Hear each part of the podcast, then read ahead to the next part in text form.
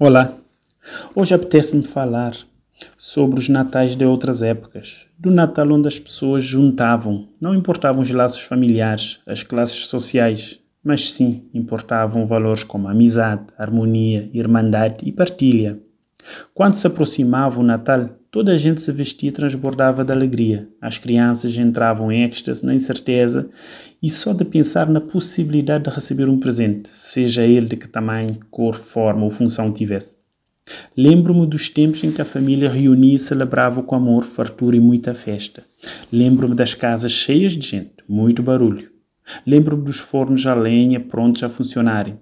Lembro também da quantidade de ovos e farinha que eram colocados sobre a mesa para preparar os bolos feitos em casa e cobertos com groselha. Lembro-me girar das ralas feitas pelos artesãos locais, a quantidade de coco que era ralar para a cobertura dos bolos e todas as crianças ao pé dos adultos esperando que os bolos fossem à forma e que deliciassem depois com o lamber dos dedos e das tigelas e tagarras onde se batiam os bolos. Se é verdade que o bacalhau não estava e nem sequer chegava à metade da mesa dos caverdianos, não é menos verdade que não faltava nada nestas mesas.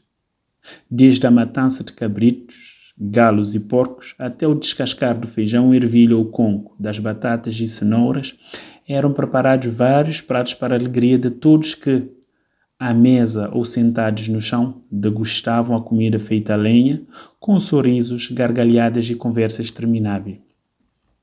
As festas ou bailes de terraço ou terreiro eram feitos sobre as melodias de Manel de Novas, Luís Moraes, entre outros, com os foguetes estourando nas paredes, sob as serenatas feitas com as violas.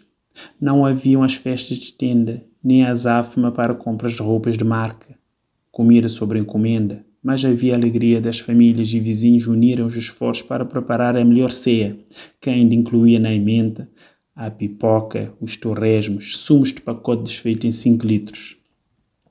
No dia 25 de dezembro, quem recebesse um presente saía para toda a redondeza mostrando orgulhosamente o que tinha recebido, sem, no entanto, provocar inveja ou remorso em quem não o tinha.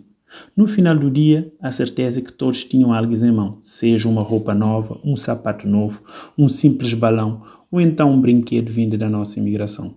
As festas eram simples, mas eram fartos em comida, alegria, harmonia e muita partilha.